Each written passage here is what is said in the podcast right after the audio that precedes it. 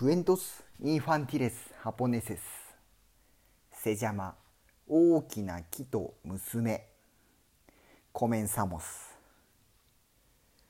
昔々あるところに貧しい娘とおばあさんが住んでいました娘さんは幼い時に両親を亡くし朝早くから夜遅くまで長者さんの家で働いて夕飯を毎晩そこでいただき残りを少しおばあさんに持って帰りました。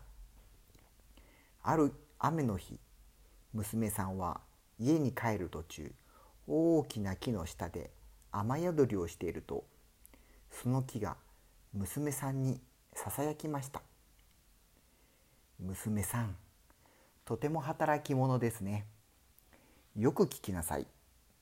私は3日後に漁師の命で木こりに切られて3ヶ月後に大きな船になり海に運ばれます。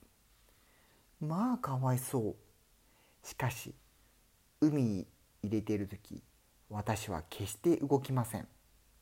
たくさんの人が困るでしょうからあんたが出て行って船を動け。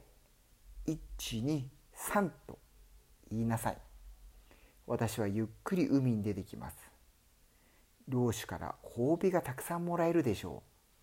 と木が言いました。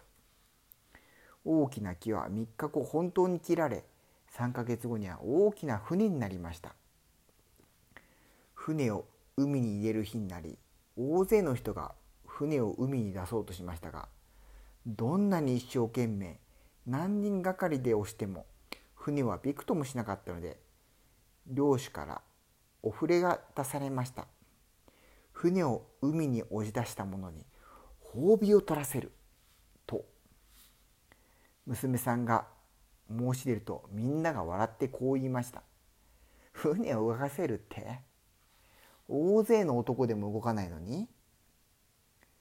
船が動くなら誰でもよい。と漁師は言いました。大勢の人が見ている中で娘さんは船の先に立つと大声で「船よ動け123」と言いました。なんと船が少しずつ動き出し海の上に浮かんだでありませんか。なんと不思議な娘だ。みんなが漁師を含め声を上げました。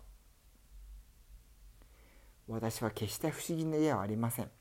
ただ木が言ってたんです。娘は静かに言いました。約束通り褒美を取らせよう。何が望みだ。遠慮なく言いなさい。私には60歳のおばあさんが家におります。貧しくて米や着物を買うお金がありません。そうか領主。